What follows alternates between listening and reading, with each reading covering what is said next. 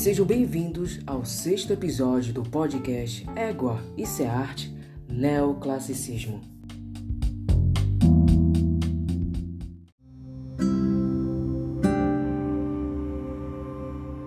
Em 1880 até 1820, a arte neoclássica refletiu nas palavras de Edgar Allan Poe. Ele diz assim: A glória que foi a Grécia é a grandeza que foi a Roma. Edgar Allan Poe foi autor, crítico e poeta. Escreveu inúmeras histórias de terror e horror. Uma das suas obras mais famosas se chama O Corvo. E voltando para nossa arte neoclássica, a arte neoclássica, os temas eram sobre história grega e romana. O estilo neoclássico eram figuras severas, desenhadas com exatidão, que apreciam em primeiro plano, sem ilusão de profundidade dos relevos romanos. A pincelada era suave de modo que a superfície da pintura parecia polida e as composições eram simples, para evitar o melodrama rococó.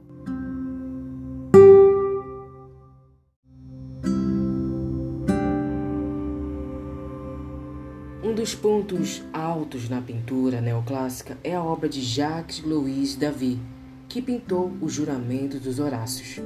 O tema clássico é representado com uma composição em que a arquitetura e as figuras distribuídas como no friso e a roupagem tudo posta um rigoroso retorno às formas clássicas.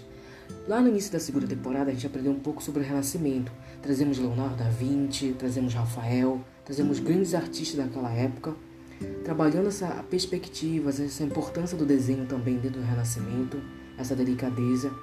Vimos também no Barroco que é algo que trabalha também no claro e escuro. Um grande artista também naquela época do barroco, que era Caravaggio, que trabalhava mais a forma da anatomia humana.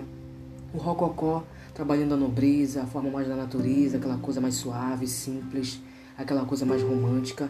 E o neoclassicismo vai, de certa forma, quebrando totalmente essa diferença entre todas essas histórias artísticas, né, desde o Renascimento até o Barroco e o Rococó, vai trazendo algo mais clássico, né? Ele vai buscando no lá no início da história, que é a arte grega e a arte romana, trazendo a forma mais clássica, trazendo a arte grega e a arte romana juntas em um só, que se transformam nesse neoclassicismo, nesse novo clássico, nessa nova forma de produção de arte naquela época.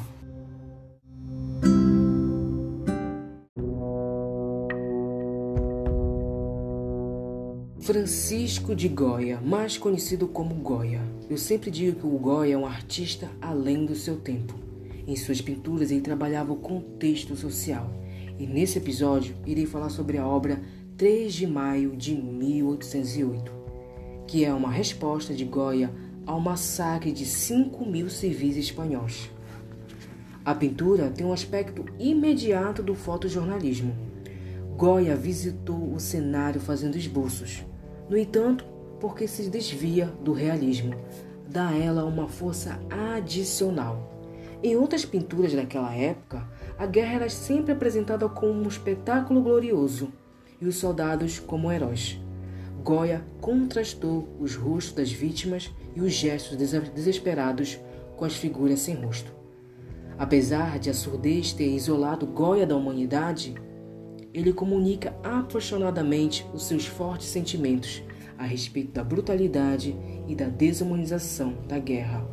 Tanto ele como outros artistas trabalham esse contexto social, inclusive um que nesse ano li a biografia dele, que foi o Pablo Picasso. Uma das suas obras mais famosas se chama Guernica, e ele traz esse cenário de horror da guerra para dentro dessa pintura.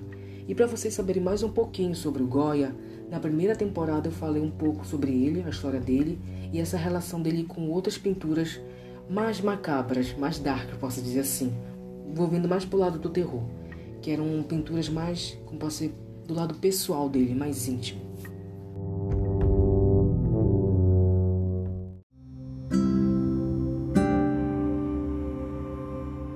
E chegamos na reta final do episódio mas irei falar um pouco sobre a arquitetura neoclássica e suas características.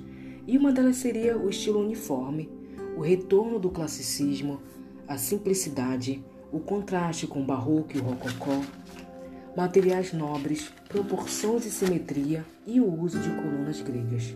Um exemplo né, dessas arquiteturas neoclássicas temos o Panteão de Paris, Grande Teatro de Bordeaux, que fica em Paris também, e o Museu Britânico, que fica na Inglaterra.